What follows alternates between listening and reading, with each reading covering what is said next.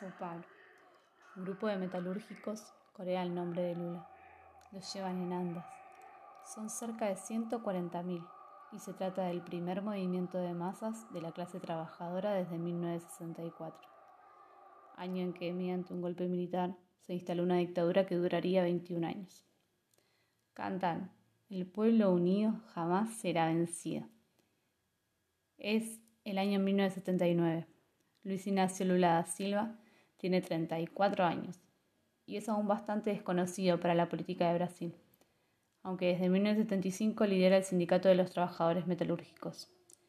El gobierno de facto, alertado por estas movilizaciones, aprueba una ley que prohíbe los paros a aquellos sectores de la economía declarados esenciales.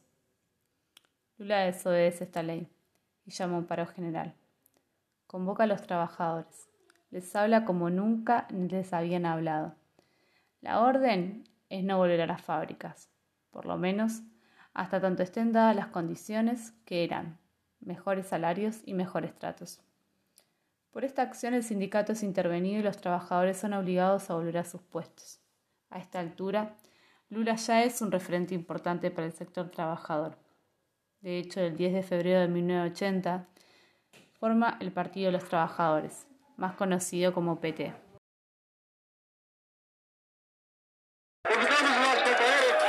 Lula.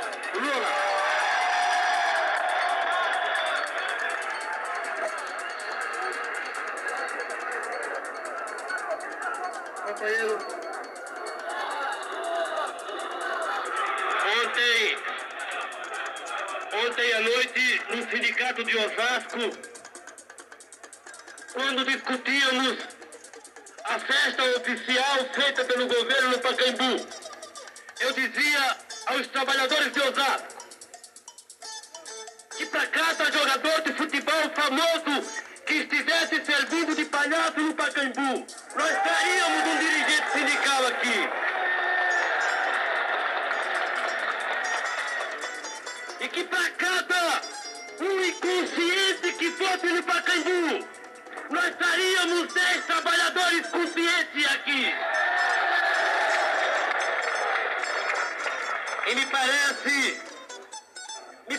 Que a coisa aconteceu. Aconteceu exatamente porque hoje nesse país já não se engana mais o trabalhador como se enganaram em outros tempos.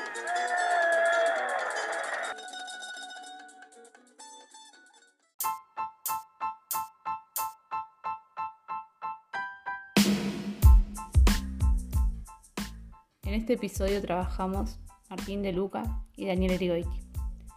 Les vamos a contar cómo se forjó a través de los años el liderazgo político de Luis Ignacio Lula da Silva, sus relaciones con el pueblo, los medios de comunicación y la opinión pública, desde su comienzo como líder sindical hasta llegar a ser el presidente de Brasil, y el porqué de entender que Lula es sin dudas uno de los líderes más importantes de la historia reciente de Latinoamérica.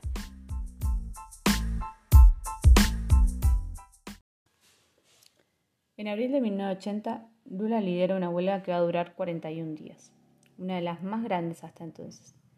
La represión por parte de las autoridades militares se recrudece cada vez más. Luego de 17 días de protestas en los cuales la figura del futuro presidente crecía en notoriedad, es encarcelado junto a otros sindicalistas. Va a pasar 36 días en prisión. Hace una huelga de hambre de 6 y es liberado ocho días después de terminar la movilización gracias a las presiones de los trabajadores. Este tipo de injusticias han impulsado a diferentes personajes históricos en la construcción de su liderazgo. Vemos en varios ejemplos cómo el encarcelamiento, luego de un apoyo masivo por el pueblo, produce un efecto boomerang. Mandela, Luther King, Hitler, Lenin, por nombrar algunos nos sirven de ejemplos para graficar la situación. Y es que todos ellos han pasado por situaciones similares a la de Lula, aunque obviamente todos con diferentes contextos históricos. Y todo esto, junto a sus historias personales, genera empatía con sus pueblos, quienes se identifican rápidamente con este tipo de liderazgo protector y al perderlo se sienten de alguna manera desprotegidos. En 1989, Brasil celebra las primeras elecciones después del periodo militar. Unos años más tarde, el Partido de los Trabajadores se presenta para las presidenciales con Lula como candidato. Y a pesar de liderar en casi todas las encuestas, pierden en segunda vuelta frente a Color de Melo, representante del Partido de la Renovación Nacional de tendencia derechista. En aquel momento, Lula fue apuntado por su tendencia a la ultraizquierda, razón por la cual no lo ayudó a contar con el apoyo de los medios de comunicación, quienes por el contrario apoyaron al candidato de derecha. Este obtuvo el 53% de los votos, y van a pasar así dos elecciones, en 1994 y en 1998, en el que Lula es derrotado, las dos veces por Fernando Enrique Cardoso. Finalmente, en 2002, Lula gana las elecciones presidenciales, con el 61% de los votos, más de 50 millones de votos. Esto le da el mayor número de la historia en la democracia brasilera. Y en su primer discurso dirá,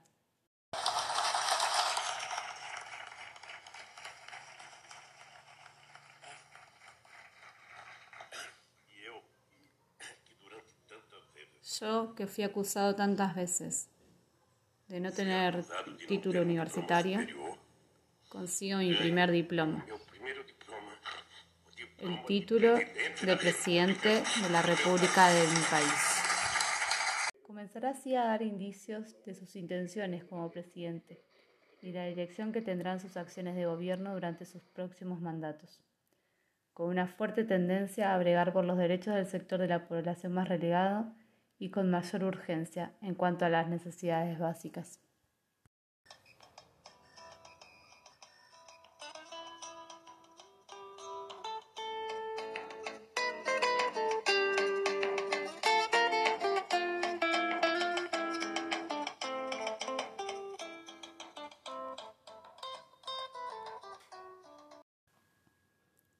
Para entender el tipo de liderazgo que ejerció Lula, es necesario realizar un breve repaso en cuanto a su relación con los medios hegemónicos de comunicación. Llega al poder en circunstancias especiales, con un país y una región inmersa en una crisis aguda, fruto del neoliberalismo que gobernó en los años 90. En Brasil, con Fernando Enrique Cardoso. En Argentina, con Carlos Menem y en Perú, con Alberto Fujimori, por ejemplo. En este sentido, se comenzó a construir el mito de gobierno mediante las primeras medidas en calidad de políticas públicas. Una de estas es el lanzamiento de la llamada FOME Cero, hambre cero. Tiene la intención de sacar a millones de brasileños de la pobreza absoluta. Y una de las cosas más importantes que incluyó este plan fue la implementación de la tarjeta Bolsa Familia. Está considerado como el mayor programa de transferencia de rentas de Brasil y del mundo. A medida que la figura de Lula crecía y se consolidaba ahora sí como un líder emergente, no solo en Brasil sino en el mundo, también generaba una reacción en los medios de comunicación, principalmente en O Globo, que ya a mediados del 2003 acusaba al gobierno entrante de nombrar para diferentes puestos estatales a personas no calificadas, solo por ser partidarios o militantes. Esto intentaba instalar la idea de que Lula ponía en práctica acciones características del sindicalismo. Los medios tuvieron una relación cambiante con Lula. Durante las elecciones perdidas del PT, en el que el candidato mostraba un costado más de izquierda, los grandes medios lo tildaban de no poder hacerse cargo del gobierno. Pero para las elecciones del 2002 algo cambió. El Partido de los Trabajadores da un giro para posicionarse y se muestra moderado, más cercano a ser un partido de centro. En este momento, los medios deciden modificar también su apoyo. Y ya no ven en Lula a un político provocador ni poco preparado. Sin embargo, esta buena relación no durará mucho. Entrado el primer gobierno de Lula, mientras los medios internacionales ven en él un liderazgo interesante que lleva a su país a posicionarse dentro del capitalismo y se aleja de la Venezuela chavista, los medios brasileños se posicionan con una visión crítica. Este enfrentamiento se inicia más o menos en el 2005, luego del escándalo de corrupción llamado Mensalao, o escándalo de las mensualidades, en el que se lo acusa al expresidente de comprar votos en el Senado para que se votaran sus leches y planes sociales. Desde esta crisis de relación que tienen entre los grandes medios y el gobierno, Lula empieza a volver a las bases. Decide comunicar desde apariciones en actos políticos, organizaciones y movimientos sociales. De esta manera se consolida aún más su relación con el pueblo.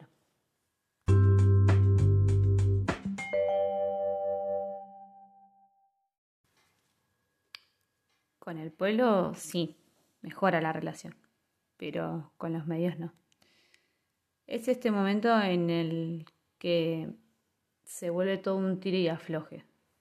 Esto se va a dar durante las dos presidencias de Lula y hasta un poco más también. Los militantes del PT empiezan a acusar a los medios de convertirse en una prensa partidista. Y los medios, como siempre, devuelven la pelota y van a ver cada oportunidad en la cual poder acusar al gobierno de corrupción. Nos vamos a quedar entonces con la mejor parte. Esta relación entre el pueblo y Lula se empieza a querenciar cada vez más. Acabei de entrar na faculdade. Não foi fácil, mas eu consegui e agora eu tenho uma oportunidade. Nada nunca foi fácil para mim. Eu estudei em escola pública, fui criado pela minha mãe, nunca tive pai, nunca tive nada. Minha mãe mal sabe ler, mas confia em Deus e em mim. E eu vou realizar os seus sonhos, custe o que custar. Mas quantos iguais a mim, melhores do que eu, mais inteligentes do que eu, nunca tiveram uma oportunidade na vida? Estão nas ruas, nas drogas, no crime. Ninguém nasce mal, ninguém nasce bandido. É tudo uma questão de oportunidade.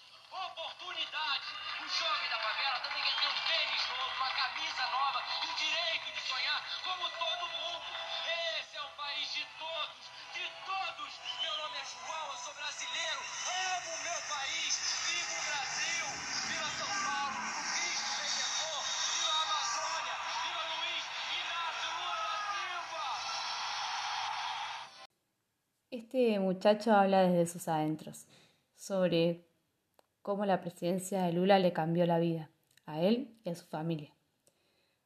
Habla de oportunidades, de querer cosas materiales, nuevas y sobre todo de amar a su país.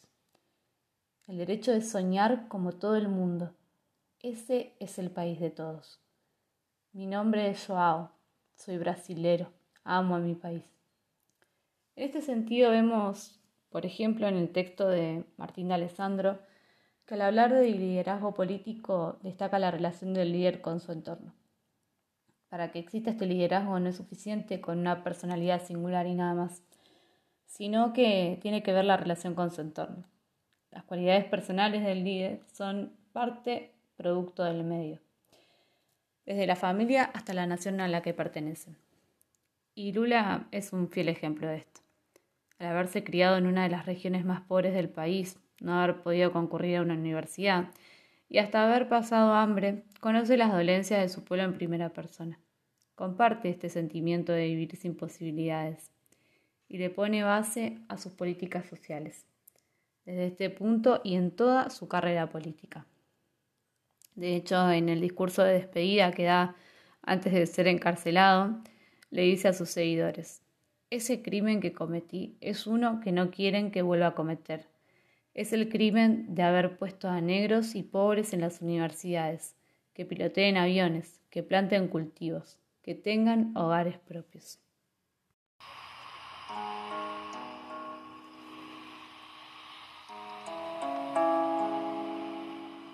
O maior exemplo de governança você não pega num livro, pega numa mãe. El mejor ejemplo de gobierno no se encuentra en un libro, se encuentra en una madre. Ella siempre va a cuidar al más debilitado. Si le queda un pedacito de carne de más, ella se la dará al más debilitado. Si tiene que dar una mamadera de más, se la dará al más debilitado. Ella adora a todos, ella ama a todos. Pero aquel debilitado no es el más bonito, no es el más inteligente, es el más necesitado. Y ese es el espíritu de la madre. Yo confieso que gobierno el país con espíritu de madre. Nosotros tenemos que cuidar de las personas más pobres. El rico no necesita del Estado. Esa es la verdad.